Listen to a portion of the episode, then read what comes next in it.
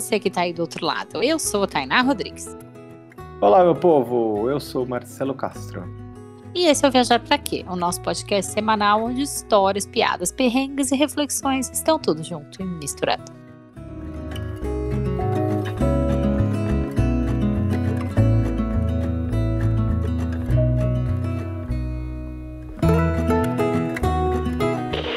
Nós já trocamos as rapidinhas do Viajar Pra Quê pelo repente de viagem e voltamos atrás porque se ligou que as rapidinhas é meio que um patrimônio material do Viajar Pra Quê de tanta mensagem que a gente recebeu.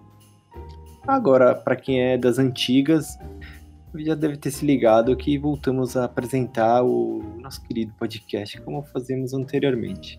Mas essa mudança não tem nenhum motivo especial, é mais porque a gente percebeu que faz mais sentido e fica mais legal.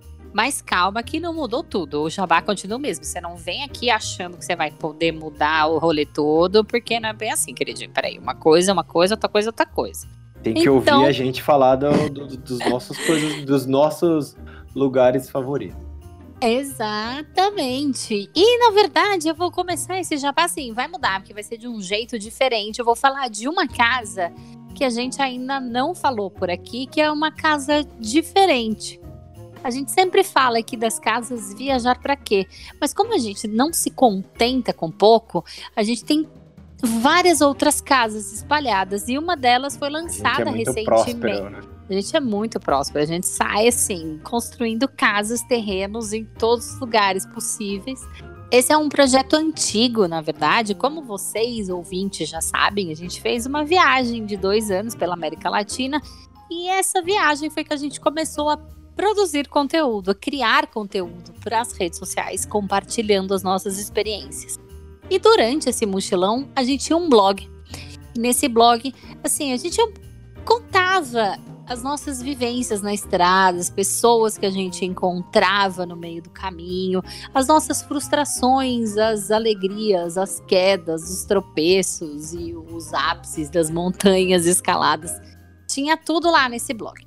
Conforme o tempo foi passando, esse blog meio que abandonou porque a gente não tem mão suficiente para fazer tudo, ou não tinha, porque no momento a gente acha que a gente é polvo e tal o quê? Fazendo um pouco de tudo, né? Tem o podcast, tem YouTube, tem essa casa nova que ressurgiu, que a gente tem muito carinho por esse lugar, que é o nosso blog.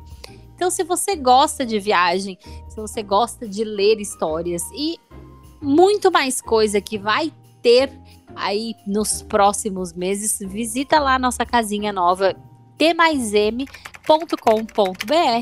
T mais M é escrito daquele jeito que tem aquele truquezinho por extenso, é TE maiseme.com.br.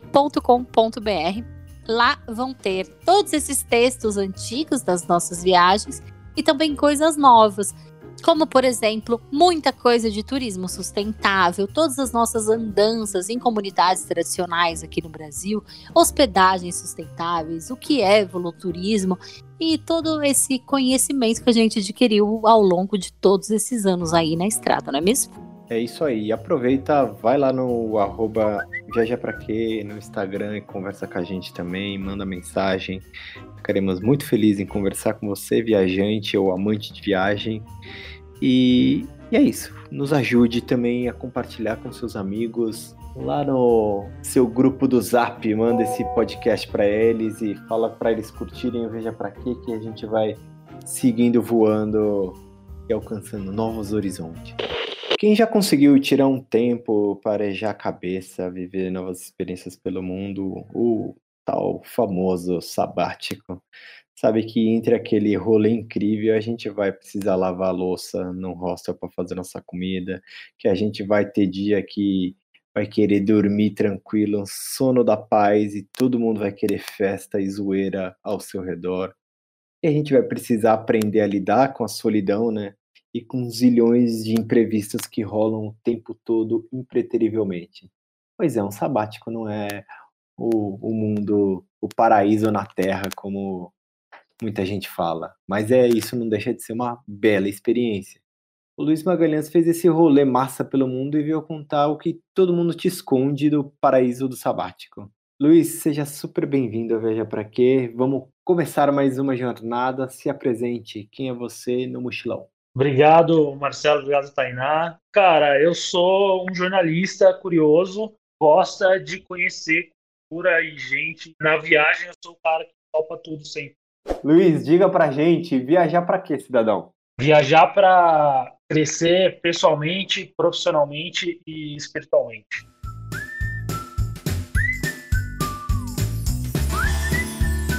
Como que foi essa esse seu crush irresistível com viagem? Você é de uma família de viajadeiros? Foi profissional? Como foi que isso apareceu? Não, não sou de família, não.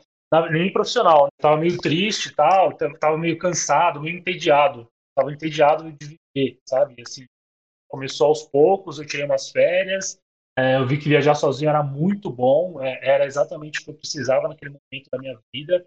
E aí eu comecei a virar um viajante mesmo, assim, priorizar é, é, viajar mais ao conforto, sabe? Então, sabendo que eu poderia economizar ficando em hostel, ao invés de ficar no hotel, poderia economizar fazendo, andando de ônibus na cidade. Começou a, fazer, a viajar sozinho, mas para perto, assim, não era. Você não foi logo de cara fazer o sabático. Não, não, foi mais para perto. Eu acho que é, a primeira viagem que eu fiz sozinho foi para o Rio de Janeiro, cara. É, e aí eu fiquei em rosto, a primeira vez que eu fiquei em rosto, eu tal, eu achei do caralho, assim, eu é, conheci muita gente de fora, tal, eu, eu, vi que era muito legal, assim, e você nunca tava sozinho, né, porque você fica, tipo, num dormitório, num rosto, numa sala comum, você tem, conhece gente de todo lugar, assim. E aí, acho que, sei lá, um mês depois eu fui pra Argentina e pro Uruguai, aí sim um pouco mais longe, né, mas era um, é, eu fiquei uma semana nessa viagem, e também sozinho, é, hostel, conhecendo gente pelo caminho, fazendo coisas que estavam fora do roteiro. Isso a gente pode falar que foi 2013. Não tinha tanta informação, não tinha blog muito, não tinha. Eu me informava pelo aquele é, fórum dos mochileiros, não sei se vocês conhecem. É, Saudoso. Que... Saudosíssimo, clássico, ainda existe. e, e, aí me informava por lá, assim, pelas dicas, via quem estava viajando para lá, o que eles falavam, pop e tal de, de, de, de câmbio. Então, foi me ajudou bastante, mas assim, não tinha muita informação, que era mais legal, né? Eu acho, de certo modo, você vai meio que explorando, assim, sabe? Era bem legal na época. É, vai, você, vai, você acaba aprendendo aí por conta própria, né? Acho que o Mochileiros, o, o, o blog, ele te. E acho que até. Bom, a, talvez é a, a ideia, né, do, de ser um mochileiro, né? Ele te ajuda, mas ele não te dá o passo a passo, né? Tipo, ele fala, oh, é legal ir lá, ver isso, mas, cara, você vai ter a sua própria experiência e, e isso que era o legal, né? De você aprender, é, tipo, você vê uma coisa que é legal de fazer, mas, cara, vai ter não é um passo a passo, né? Eu sentia que Mochileiros era um pouco isso. Pô, é legal você viajar sei lá, para Cabo Polônio, no Uruguai, sabe? Mas ele não vai te fazer no dia um faça isso, no dia dois faça aquilo. Exato. E, e o, o, legal é que é, é, como é um fórum, ele tem separado por tópicos, né? Então, assim, companhia para viagem, isso fala disso, relatos de viagem, questões que eu adoro ler também sobre a pessoa lá, o que ela experienciou. Aí dicas, aí tem, ah, no primeiro dia eu fiz isso, mas você pode fazer isso também. Então não é aquela coisa engessada que hoje a maioria dos blogs é, né? É, por conta de daquele SEO do Google que te posiciona melhor, você tem que fazer, sei lá, sete coisas para ver em Cabo Polônio, por exemplo. Aí, tipo, só tem sete coisas? Não, tem uma caralhada de coisa para ver, mas é, por conta do SEO, a galera é muito sucinta, é muito rasa, eu acho, nos conteúdos, sabe? E na época não era bem assim. Hoje é muito mais tipo, dica para você ir, e aquilo que eu, que eu falei, tipo, o contrário que era do mochileiro, sabe? Não, era, não é muita experiência, não é o que você sentiu vivendo o que você viveu lá. É muito mais como você faz para chegar, tipo, coisas meio práticas, sabe? E aí acho que de fato fica raso.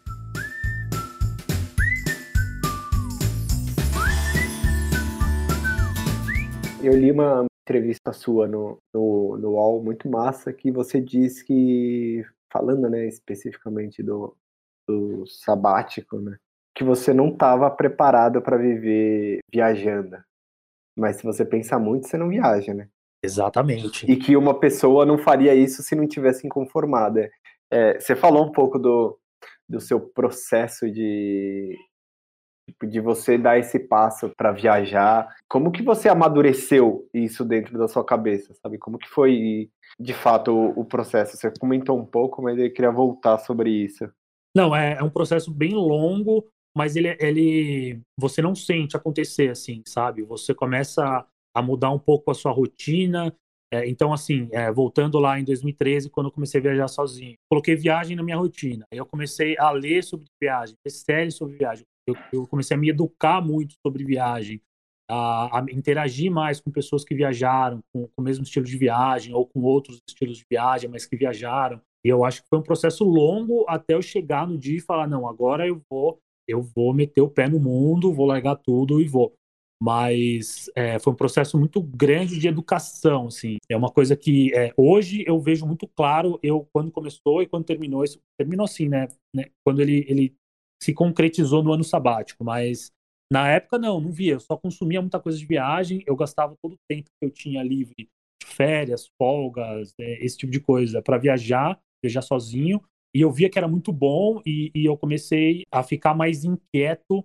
com a vida que eu tinha na época no interior de São Paulo, aquela coisa já é, pré pré-setada para você, assim, para você, é, meu, terminou a faculdade, vai ter um trabalho, depois tem uma namorada, aí compra um carro, aí compra um apartamento, aí tem um filho, é, esse tipo de coisa, meio que me assustava, assim, porque eu não tinha. A única coisa que a gente não recupera é tempo, né, cara? Dinheiro, meu, você pode mudar de profissão, você pode ganhar na Mega Sena, você pode voltar e e, e, arranjar um outro emprego. Dinheiro você consegue, né? Você dá um jeito, mas tempo não. Então, assim, eu pensei, pô, se eu fizer, se eu deixar para fazer o ano sabático quando eu tiver confortável financeiramente, talvez eu não tenha o pique para fazer o, esse tipo de rolê perrengue, de trabalhar voluntário em hostel, enfim, de, de pegar ônibus de 20 horas para cruzar o país, tipo de coisa. Talvez eu não tenha liberdade, porque eu, eu provavelmente posso estar num relacionamento, posso ter filho, posso ter é, conta para pagar, carro, casa, esse tipo de coisa. E, enfim, né, eu preciso ir. E eu comecei a colocar isso dentro da minha cabeça. Eu preciso ir, eu preciso ir, eu preciso ir. Até que quando a oportunidade passou, eu agarrei e fui. E decidi largar tudo e peguei a grana que, que eu tinha e, e meti o pé. E o, e o dia certo ele nunca vai chegar, né? Porque você comentou de, ah, eu poderia juntar se eu tivesse ir, quando eu tiver ir para fazer o sabático quando eu tenho mais grana. Mas talvez quando você tem mais grana, talvez você vai imaginar que para fazer um sabático você vai precisar mais dinheiro do que o que você já tem de fato. Exato, exato. E, e, e é, é, o que você falou. Se você pensar muito, você não vai, porque tem mais é mais contras do que prós. Assim, na verdade, não é que tem mais contras do que prós, é que o que você conhece pela sua experiência de vida não vai ser confortável fazer isso. E não ser confortável, a única certeza que você tem das coisas é que não vai ser confortável. Você não sabe quando você está no ano sabático o que, que vai ser legal. Você não sabe, é um mistério. Então, você hoje está na Espanha, mas pode estar na Itália, e a Itália vai só chover, e na Espanha estava sol o dia inteiro, e você vai ficar meio deprimido, entendeu? Então, você não pode ter certeza das coisas boas que você vai ver no vai experienciar no ano sabático. A única coisa que você tem certeza é que alguns momentos vão ser ruins, porque você já sabe disso, você sabe que você vai ter que controlar dinheiro, porque o real é, é uma moeda que não é muito valorizada. Você sabe que vai ser difícil você compartilhar quarto às vezes em alguns lugares, porque vai ter muita gente, você precisa descansar, isso tipo de coisa. Então, se você pensar muito, você não vai, entendeu? Mas eu acho que quando você vai e quando você está experienciando as coisas, você não quer mais voltar, sabe? Você fala, pô, eu tomei a decisão certa e, e é isso, era isso mesmo que eu tinha que ter feito. Sabe uma coisa que eu acho muito louco isso que você falou? E não sei se aconteceu com você, eu imagino que sim. Mas mesmo que a gente pense nessas situações, tipo, ah, eu vou ter que dividir quarto, ah, e se o cara do meu lado roncar? Ah, e se acontecer isso? Tipo, por mais que a gente crie esses cenários na cabeça, quando você tá vivendo isso de fato, é completamente diferente do que aquilo que você criou, sabe? De repente, tipo, beleza, o cara que tá do seu lado tá roncando, mas, cara, você passou o dia inteiro andando e conhecendo coisas tão incríveis que, tipo, você deita e apaga, sabe? E eu digo por, por mim mesma, porque eu tenho sono super leve, já me deparei com algumas pessoas dormindo roncando, e que, sei lá, em condições normais, para mim ia ser super difícil, e cheguei lá e dormi. Ou, ou outro dia eu tava mais de boa e fiquei irritada, sabe?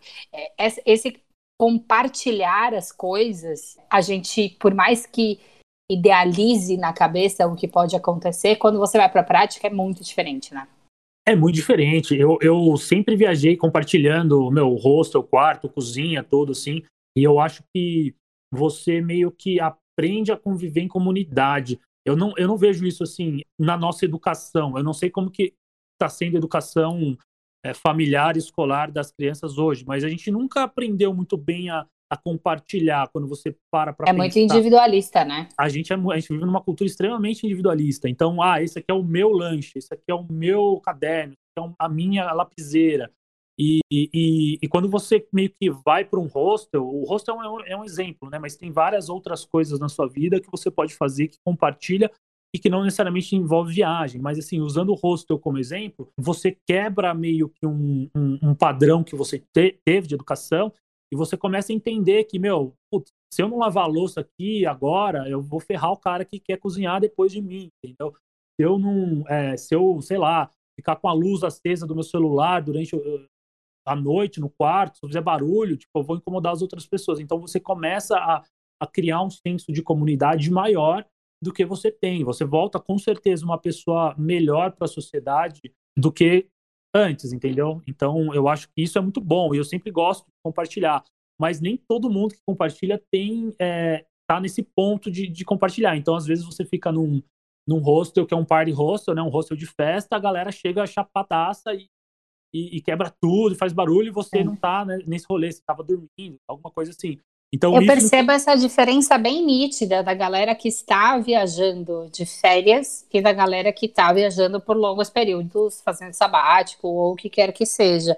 Como tem esse senso de comunidade é, e de respeito à individualidade do outro muito mais aflorado, assim, né? A galera que está de férias, eu acho que automaticamente ela pensa que todo mundo que está ao redor está de férias e que lá tá todo mundo para fazer a mesma coisa que ele, sabe?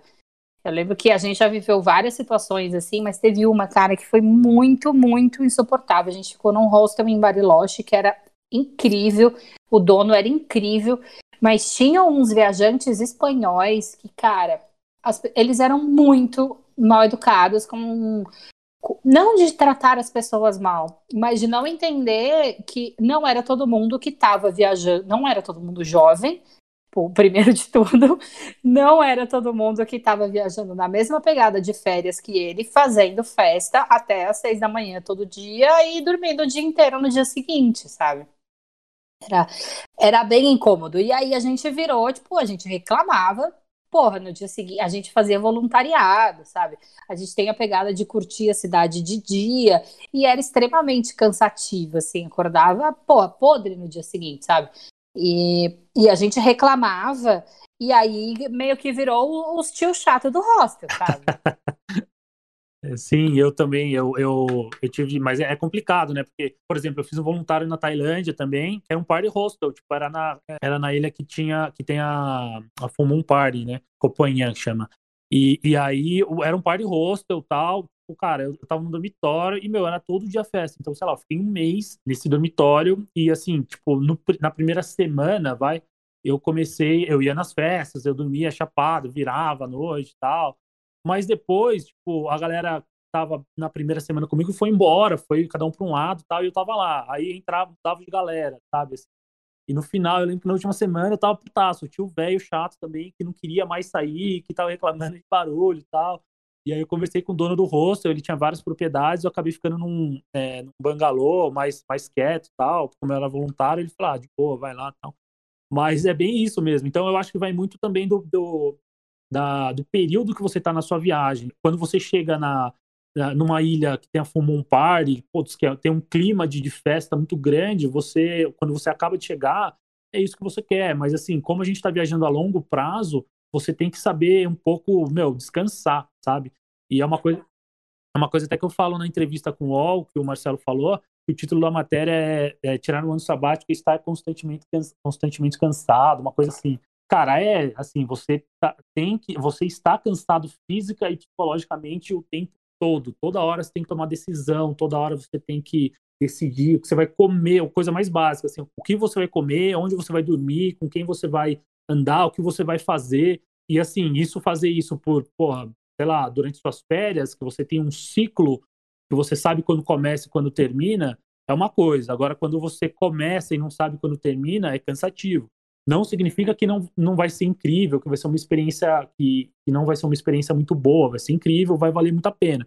Só que você tem que estar preparado psicologicamente. E assim, eu acho que poucas, pouquíssimas pessoas estão, sabe? É, porque eu acho que romantiza muito isso, né? É, é uma coisa que a gente bate muito na tecla é sobre. Eu sempre falo essa frase, tipo, viver viajando não é sair de férias, sabe? A gente até fez, eu fiz até uma enquete no Instagram esses, é, umas semanas atrás, sobre isso. E, cara, sei lá, eu falei, como você acha que seria a sua vida se você vivesse viajando? Aí eu coloquei, tipo, igual série de férias, mais parecida com, com o que é hoje. E sei lá, tipo, 95% das pessoas responderam que é igual sair de férias. Porque eu acho que tem muito essa visão romantizada, sabe? Então, tipo, a galera não entende que é, é uma vida, né? Tipo, você só vai substituir o, a sua ida para o trabalho todos os dias, ou a sua volta para casa todos os dias por outras coisas, mas que você tem é, decisões a tomar, você tem coisas para fazer, tipo, durante todos os dias, tipo, ninguém fala que você tem que lavar roupa, que você tem, às vezes, cara, você não acha lavanderia, ou o país que você tá, lavanderia é cara, você vai ter que lavar roupa na pia do hostel, sabe? Tipo, quem, quem nunca teve essa experiência não, não consegue imaginar isso, assim, sabe? Porque eu entendo, porque eu acho que a gente só realmente tem dimensão disso quando tá na prática. Eu queria te perguntar como foram os seus primeiros dias, se isso foi uma coisa que te impactou, assim, de você perceber e falar, puta, cara, eu não tinha pensado que eu vou ter que fazer isso aqui. E coisa simples, sabe? Tipo, sei lá, ter que comprar água. Cara, é, é engraçado, porque os primeiros dias, eu até tinha comentado com o Marcelo antes, a gente fala que gosta muito de liberdade, mas a gente não está preparado para uma liberdade tão grande quanto a de um, de um ano sabático. Não precisa nem ser um ano, assim, mas de um período sabático, que você começa e não sabe quando termina. É assustadora essa liberdade. Essa liberdade é assustadora. Você é como se você tivesse a deriva no mar ou no espaço, assim, porque você tem muita possibilidade você, você não pode tem... fazer tudo e não sabe o que fazer com esse tudo, né? Exatamente, não sabe o que fazer com esse tudo, não tem ninguém para te ajudar, você pode ler, pode se informar, mas assim, no final a decisão vai ser sua, você tem um budget ali, a não ser que você seja muito rico, mas eu acho que não vai ser o caso de quem tirou um ano sabático. Então, assim, você tem um budget, você, você tem algumas ideias de onde você quer ir, mas você não sabe ao certo. Então é muito assim, no começo, respondendo sua pergunta, eu acho que assim, eu não fiquei tão impactado com essas coisas de ah, meu, precisar de água, precisar é, lavar roupa, porque eu já tinha passado, já tinha feito outros mochilões sozinho também, com pouca grana e, e enfim, por um período vai de um mês assim, eu, eu, já tinha essa experiência, então eu já sabia o que o que me esperava assim, mas por exemplo, essa liberdade de meu e agora, sabe? E agora eu vou para onde? Por quanto tempo eu vou ficar aqui? Eu comecei pelo Rio de Janeiro, porque eu tinha uma passagem que eu comprei, não sei como até hoje, não sei explicar isso, que era 700 reais de Porto Alegre para Munique de volta. Bug de Caralho. passagem. é, eu não, eu não sei como que eu consegui, mas eu consegui. E aí eu comprei, eu nem falei, velho, eu dou um jeito de chegar em Porto Alegre, mas eu só comprei. E aí eu fui, a viagem era em outubro, eu comecei o ano sabático em setembro, eu tinha um mês, cara, tipo, pra, pra ir, assim. É, então eu fiquei um mês em, no Rio, depois eu desci para Porto Alegre, fazer voluntário também, é, em hostel, e, e aí eu fui para eu peguei essa passagem. E aí quando eu cheguei em Munique, eu falei, não, beleza, eu tô na Europa. E agora? Pô, e agora? O que eu vou fazer? Tipo, eu tinha, eu já tinha, eu já sabia assim mais ou menos, porque eu tenho um blog de viagem, né? Então na época não tinha muito blog, era muito fácil conseguir parceria. Então eu tinha umas parcerias com alguns hostels, né, em Portugal e Espanha, mas eu tava em Munique, então tipo, eu tava na Alemanha, tinha um monte de coisa para ver ainda, sabe? Então aí eu peguei um couchsurfing lá, fiz um couchsurfing com um cara que trabalhava pro governo, um cara mó gente boa também. E, enfim, aí, aí, você vai pegando essas experiências, sabe? Mas eu acho que a liberdade no começo, assim, quando eu pisei na Alemanha, eu falei, puta que pariu, velho, eu não sei o que eu tô fazendo, sabe? Dá meio que um medo de. Tipo, quando você vai, quando você sai da casa dos pais para morar sozinho, dá, dá a mesma sensação, assim, eu acho. Tipo assim, quando você tá sozinho, sempre que você perguntar para alguém que não está com você, é, com alguém que esteja no Brasil, ou enfim, é, família tal, essa pessoa vai falar para você voltar. As pessoas são bastante entusiastas, né? Elas te incentivam bastante para fazer esse tipo de coisa. Cara, ninguém me incentivou a fazer isso, ninguém, pelo contrário. Tipo, é, meu, a gente família, também. amigo, tipo, não, você, é porque eu fui bem no Você tá louco, você vai virar, crise, é. vai virar hippie. É, não vai ter emprego quando você voltar, não sei o quê, meu, vai gastar todo o seu dinheiro. Então, é, cara, é, é isso, assim, é você contra todo mundo que você conhece, da sua bolha de, de classe média, te colocando para baixo, te desincentivando, e você contra todos eles, entendeu? E eu acho que isso é uma, é, requer uma força mental muito grande para você dar o primeiro passo, depois outra maior ainda para você continuar. Eu lembro que eu estava, quando eu cheguei na Europa, né, em Munique, eu fiz esse couchsurfing, que era a primeira vez que eu fiz, tinha feito com um cara que era mó legal, mó gente boa, assim, tinha uma, um apezinho legal, o cara era, meu, gente boníssima, trabalhava pro governo e tal. E Munique é uma cidade muito bonita, tava no outono, então, cara, tem todas as folhas, assim, aquela troca de folhagem, é uma cidade limpa, é uma cidade que, meu, é muito, muito bonita, assim, é uma cidade muito rica. E aí depois eu fui, eu fui diretamente para Berlim. E Berlim é o, é o, o contrário. É o contrário, é tipo pegar Munique virado ao avesso.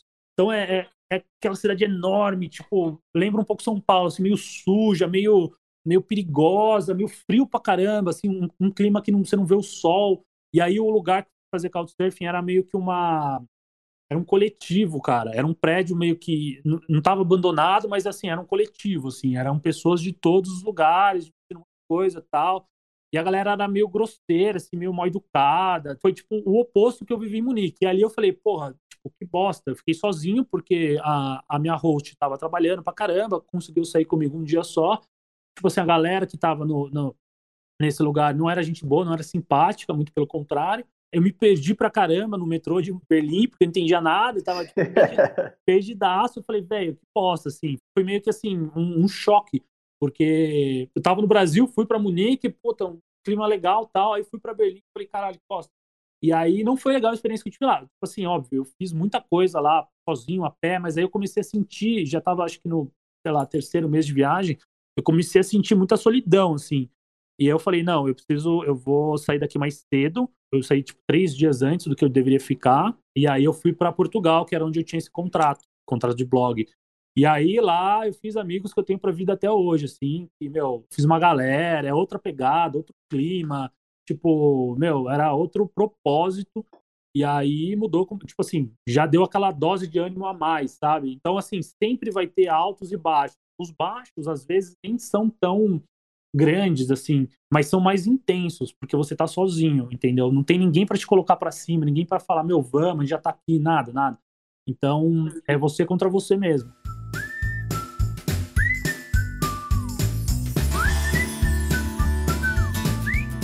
Luiz, eu tenho certeza que você deve ter sentido isso e é, a gente já acabou falando um pouco sobre. E quando a gente faz essas viagens longas, tipo um sabático, a gente naturalmente a gente estica a corda quase que até o limite para saber onde a gente até onde a gente consegue chegar, sabe? Diversas vezes acaba saindo da nossa zona de conforto. Eu queria que você falasse um pouco para você como foi você sair da sua zona de conforto e, e momentos que você lembra que de fato você saiu desse dessa bolha segura, sabe, e teve que lidar com o mundão como ele era. Cara, é, eu acho que a gente tem uma visão muito distorcida do que é zona de conforto, assim, porque eu até escrevo isso no meu livro. A gente vai nessa de sair da zona de conforto, mas quando a gente realmente sai da zona de conforto, não é nada agradável, não é nada confortável. Sim, é, a gente fala sobre isso, mas não é legal, né, viver isso. Não é, cara. Então, assim, eu vou dar um exemplo que, tipo, eu tive várias vezes esses, é, vários exemplos, mas eu vou usar esse que ele é o mais característico, assim, que foi em Fez, que é uma cidade grande lá do Marrocos. Eu fui que foi, assim, foi muito fora da zona de conforto. Eu tava na Europa, eu tava na Espanha, aí, meu, eu tava do lado do Marrocos, falei, ah, vamos, vamos pro Marrocos, né? Aventura, tal, meu primeiro país muçulmano, cultura árabe super diferente tal. Aí eu atravessei ali o, o Estreito de Gibraltar, né, de barco, cheguei em, é, é, em Tanger, que é aquela primeira cidade, depois fui para Chefchaouen, então são cidades menores, Chefchaouen é a cidade azul, então é uma cidade super turística ali, a, a área da Medina, né, que é o centrinho histórico.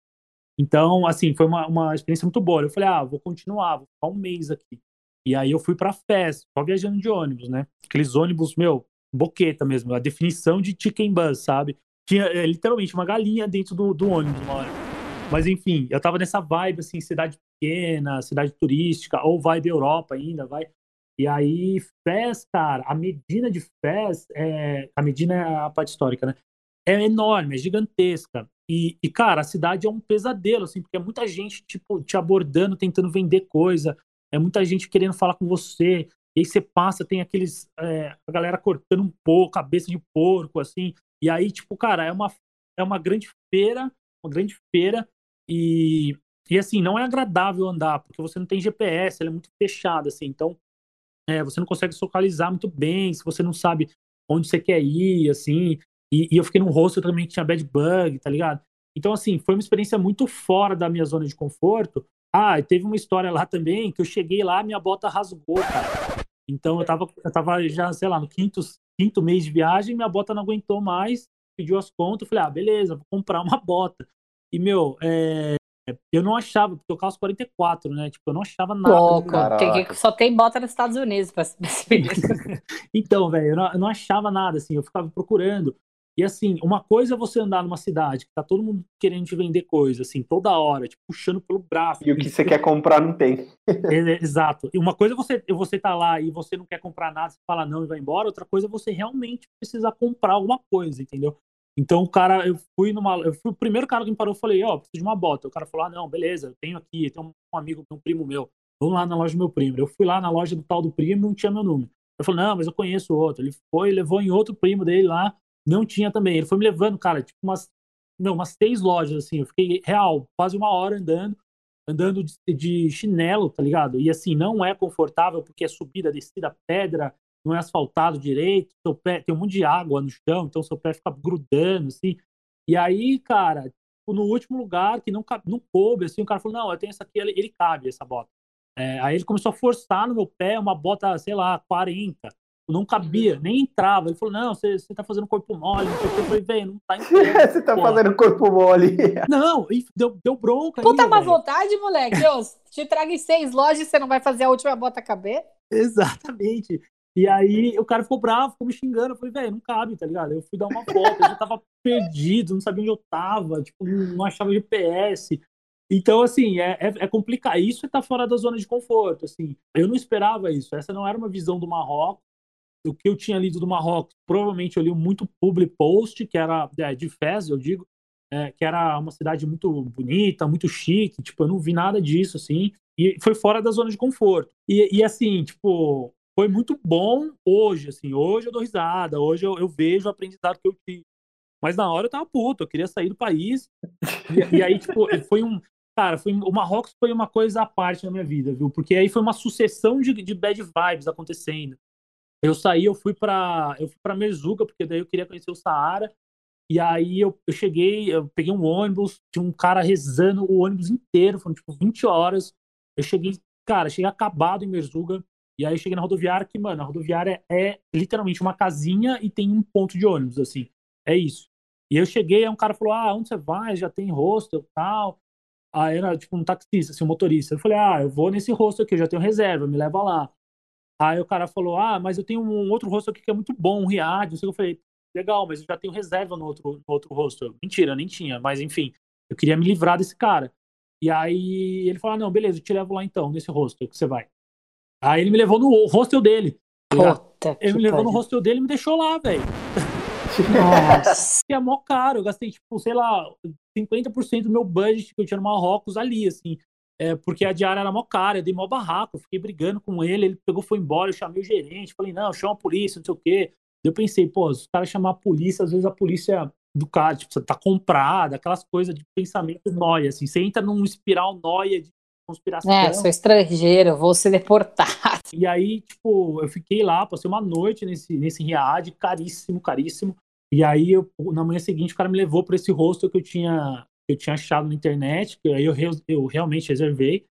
E, e aí eu falei, não, não aguento mais o Marrocos, eu vou fazer essa porra desse tour no Saara e vou embora, vou pra, pra Europa e tal. E aí foi completamente oposto. O dono desse hostel menorzinho, cara, super simpático, deu café da manhã de graça, tipo, meu, um amor de pessoa, aí vendeu um tour mais barato. tipo, ele fez um descontão. Aí o guia, que era um berbere também, que é uma, uma etnia lá do deserto, super gente boa tal. Aí na, na, nas tendas que eu fiquei, no meio do Saara, teve um casamento, um pedido de casamento, teve uma, toda uma cerimônia, eu fui convidado, os caras super gente boa. Então, assim, no Saara eu, eu, fui do inferno ao céu, sabe? Não fui do céu ao inferno, fui do inferno ao céu. E assim, é, é, se eu tivesse desistido em Fez, eu queria desistir, eu não ia experienciar esse lado do Marrocos, que é um lado mais generoso, mais receptivo, mais familiar, assim, e que eu gostei muito, assim, que me impressionou muito. E aí, tanto que Você eu passei ia ter saído com uma puta má impressão do país no geral, né? Exatamente, exatamente. E aí, de lá do, do Saara, eu fui para uma cidade chamada Essaouira, que é uma cidade surfista. E aí, outra vibe também. Então, passei o Natal em Essaouira, cara. Passei o Natal no país islâmico, é uma experiência de vida, porque, tipo, não tem nada, é bizarro. Aí, no Natal, a gente foi num traficante de bebida, que o cara, meu, era uma. Não pode beber, né? Um país islâmico, assim, não pode beber álcool. E aí, os hotéis cobravam muito caro a cerveja, assim, tipo, 10 dólares uma long neck. Eu falei, meu, Vamos, eu duvido que não, não tem um lugar aqui que vende. Aí tinha um cara que vendia rachixe legalmente, e aí esse cara traficava ilegalmente cerveja. Eu falei, ah, beleza. E a gente comprou cerveja legal lá. Eu tava com os australianos malucos também. A gente comprou cerveja legal, cara, tipo, super, super assim, suspeito. Deu num saco preto, um monte de cerveja, assim. A gente pegou tal, e a gente bebeu no Natal. Mas, enfim, o Marrocos foi bem peculiar na minha vida no final das contas, foi uma puta experiência, fora, completamente fora da minha zona de conforto, completamente. Mas, assim, é uma coisa que te testa mentalmente. E aí você, quando fala zona de conforto, vou sair da zona de conforto, você fala, hum, será mesmo que eu tô saindo da zona de conforto ou será que vai ser igual ao Marrocos, sabe? Sim. Isso, isso que você falou de não esperar, foi uma coisa que mudou para você? Eu acho que a gente, quando viaja, no geral, tem a tendência a criar muita expectativa, principalmente as pessoas que têm tendência a ler muita coisa na internet. Tipo, eu e o Marcelo, a gente é dois perdidos. Tipo, a gente não procura nada. Eu tenho duas amigas que não se conformam. Elas falam, Tainá, você não pesquisa nem ponto turístico? Aí eu falei, não, gente, não pesquiso, a gente chega igual duas bombas, assim, puf, se jogamos no lugar e vamos ver o que que dá, a gente vai perguntando pra galera que conhece e tal. E eu acho que isso é uma forma da gente não criar expectativa, que o ser humano tem a tendência de fazer isso, e não se, e não se frustrar. Não que eu já tenha me frustrado com, com algum ah, lugar. Já nos frustramos sim. A gente se frustrou com o quê? Eu me frustrei um pouco com o Machu Na América Picchu. Central e na Costa Rica, que a gente escolheu ah, as Costa coisas Rica, tudo errado. a gente se frustrou, real. Costa Rica, nossa, a gente chegou numa praia que achava que era puta praia da hora, assim, que tava bag indicada no Lonely Planet. A primeira placa que a gente chega na pra praia e vê passeios de limusine. Eu falei, que merda é essa? Tipo, Costa Rica foi muito americanizado, a gente fez umas escolhas muito erradas tipo, dos lugares que a gente foi. Até depois a gente conheceu um costa-riquenho aqui na Amazônia brasileira. E ele virou pra, pra gente e falou: É, queridos, acho que vocês estão precisando de ir de novo, porque as suas escolhas foram bem erradas, real. Tipo, você mudou essa chavinha da expectativa em você? Porque para mim mudou muito depois dessa viagem grande, assim. Eu simplesmente vou, sabe? É, eu acho que é, mudou. Eu também sou desses de viajar perdido, assim. Eu acho que, meu, quando você se perde é muito bom é muito bom para viagem, para experiência. Óbvio que se perder toda hora é horrível, mas eu acho que acrescenta muito na sua viagem, porque até mesmo em São Paulo, assim, você anda em São Paulo, cara, tem às vezes um restaurantezinho italiano escondidaço no meio de uma avenida super famosa que você nunca ia esperar, você nunca ia olhar, você ia estar sempre olhando para baixo quando você saía dali, depois do trabalho e tal. E, isso tem muito em São Paulo, cidade grande também, Nova York, Berlim e tal. É, eu acho que assim, teve um momento, isso foi no último país que eu fui, que foi a Tailândia, que eu, nada me impressionava mais, assim. E aí foi um momento que eu falei, cara, acho que é hora de encerrar essa viagem. Porque, assim, eu ia para uma praia e falava, ah, ok, praia é legal. Mas pô, não ficava, não, não me tirava o fôlego, sabe? Eu ia num templo budista todo de cristal, maravilhoso, falava, ah, ok. Tipo, eu tirava uma foto, fazia uma oração e, e, tipo, saía. Então, as coisas começaram a ficar muito banalizadas para mim durante a viagem. É igual aquela coisa, você vai para Europa, você vê um castelo, você vai, cara, um castelo, tal, você entra, faz um tour, não sei o quê. Aí você vai para outra cidade da Europa, tem outro castelo, aí você vai, não é a mesma coisa. Aí depois de, sei lá, uma semana, você não aguenta mais ver castelo, sabe? E, e eu acho que, tipo, teve, tiveram vários castelos, vai, por assim dizer, durante a viagem que não, eu não estava mais me impressionando, assim, nenhuma cultura me impressionava mais, na, tipo, nada, nada era tão fora da curva, nada era tão surpreendente, porque eu já estava cansado de viajar, eu acho. E aí eu, eu parei e falei, meu, eu acho que eu preciso voltar, fazer outra coisa, seguir minha vida, tal. E aí eu decidi voltar. Mas, tipo assim, criar expectativa pode ser perigoso, é uma armadilha, né? Tipo, às vezes você, cara, você vai num lugar, não é o que você, você achava, e você não se impressiona e você fica frustrado, você odeia o lugar. Ah, não é tudo isso, porque é uma bosta, não sei o quê. Então, é, é meio que uma armadilha, assim. Eu, não, eu tento não criar, porque eu já vi muita coisa. E, assim, eu tô fazendo muito esporte de aventura agora, trilha, é, escalada, alta montanha, porque eu sei que é uma coisa que vai me impressionar e vai me desafiar. Porque eu cheguei à conclusão de que, cara, isso é uma coisa ruim do ano sabático, tá? Fica a dica aí, criançada, que estiver ouvindo. Cara, você vai se impressionar cada vez menos depois de você ter feito isso, assim. Isso é um fato, é uma coisa, é uma maldição que eu carrego, vai, por assim dizer, porque eu vou, cara, sei lá, eu vou para Jeri, eu não fico impressionado. Vou para Noronha, eu não fico impressionado. Eu vou para Tailândia, eu não fico impressionado. Vou para Nova York, eu já fui em alguns lugares, eu já sei o que, que vai ter, o que, que não vai ter. Não que eu sei de tudo, que eu conheço tudo, mas eu acho que aquela aquela adrenalina, aquele, aquele sentimento de ficar arrepiado num, num templo pela primeira vez, ou então você estar tá sozinho em Nova York, aquela cidade grande, que você sempre viu em filme. Eu acho que isso eu não tenho mais, assim, é uma coisa que eu não recupero mais, sabe? perde um pouco da, da mágica do descobrimento, né? Isso é uma coisa que a gente conversa muito, porque assim, a maioria dos países que a gente conhece são países de idioma latinos. Tudo bem, a gente já foi para a Europa, mas a gente nunca foi para a Ásia, por exemplo, como você foi. Então eu acho que a gente ainda tem um pouco dessa coisa de chegar num país em que a cultura vai ser completamente diferente, sabe? Tipo, como a gente transita muito pela América Latina no geral, assim, eu amo, eu sou completamente apaixonada pela América Latina, mas é, eu, já, eu já piso no meu território seguro, sabe? Eu já sei o que eu vou encontrar, tipo, o idioma para mim já é totalmente familiar e reconhecível, tipo, eu não preciso me esforçar para me comunicar com as pessoas. Então não tem essa esse esforço mental de quando você chega num lugar totalmente diferente, desconhecido, principalmente com um idioma diferente, que eu acho que é isso que aguça a gente, né? Com certeza. Esse, esse senso total de desconhecido. Quando você conhece muito, você encontra algumas similaridades de coisas que você já viveu em outros lugares. Concordo plenamente. Eu acho que a viagem é uma eterna busca por experiência. E, e, isso envolve cara, um milhão de coisas. Pode ser a experiência só de estar ali em uma cultura diferente, pode ser a experiência gastronômica, pode ser uma experiência de natureza, uma experiência de esporte, de leitura. Tem vários tipos de turismo. Eu acho que é por conta disso, porque você meio que acha o seu tipo de viagem e você vai atrás. Mas eu acho que realmente a mística de, do descobrimento, de você estar num lugar legal, eu acho que eu perdi um pouco disso, assim. Uma coisa que eu tive que abrir mão por todas as experiências que eu tive, assim, em um curto espaço de tempo. Eu sou muito grato por ter tido essa, todas essas experiências que, que realmente eu fiz nesse ano, nesse pouco mais de um ano que eu fiquei viajando. Mas quando eu vou viajar não é a mesma coisa, assim, já não é tão adrenalina, tão aventura, sabe? Aquela coisa de embarcar, de estar na sala de embarque, estar passando, embarcando no avião, estar aterrissando esse tipo de coisa, para mim, infelizmente, já meio que banalizou, sabe? Essas, esses pequenos detalhes, assim.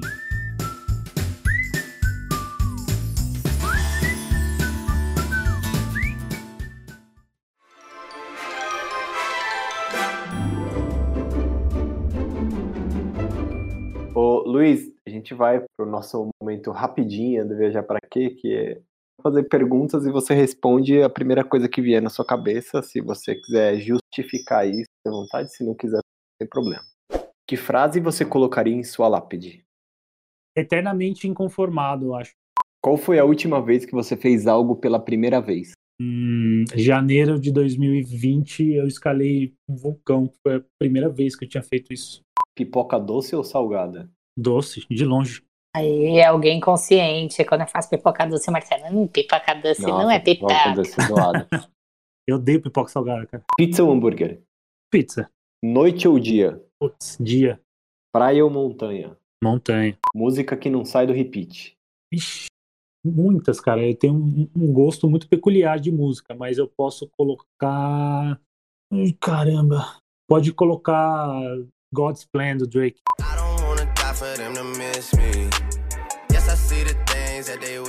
Se você pudesse viajar pra fora do planeta, pra onde você iria? Saturno. Ó, vai dar um rolê nos anéis. Exato. Como você gostaria que acabasse o mundo? Cara, eu não gostaria. tipo, mas se for acabar, que acabe rápido e indolor. E que, e que mantenha, que acabe só com a vida humana, que mantenha o resto. Ah, que acabe só a vida humana e que mantém o resto é uma boa, hein? Olha, achei bem interessante esse fim de mundo aí pra nós. Um lugar pra voltar. Patagônia. Um destino pra ir quando a grana tá curta. Rio de Janeiro. Podendo escolher entre qualquer pessoa no mundo, viva ou morta, com quem você gostaria de jantar hoje? Barack Obama. E, pra finalizar, o que não pode faltar na sua mochila? Cara, uma bota. 44 de preferência. 44. Exato.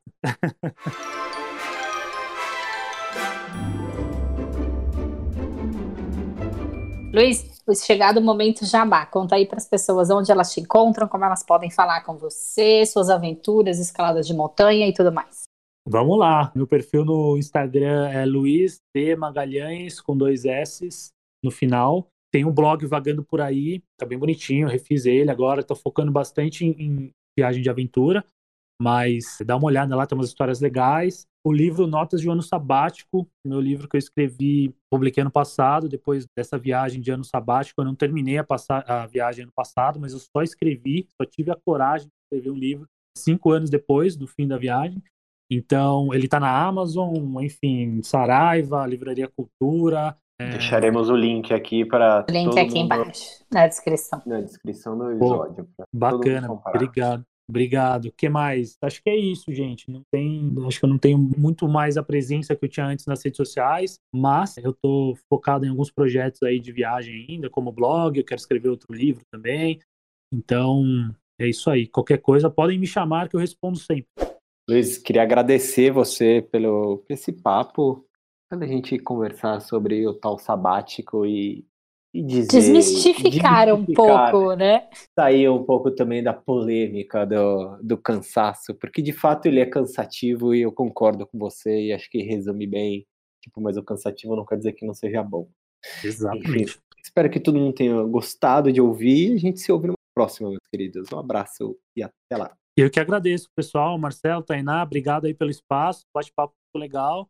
E é isso aí. Vamos que vamos. Que venha a vacina logo e que a gente possa viajar mais. Nem vou me despedir depois dessa. Vem vacina.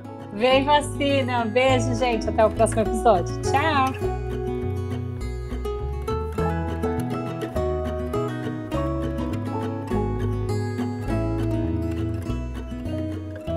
O Viaja Pra Quê é produzido e apresentado por Marcelo Castro e Tainá Rodrigues e editado por Breno Santos.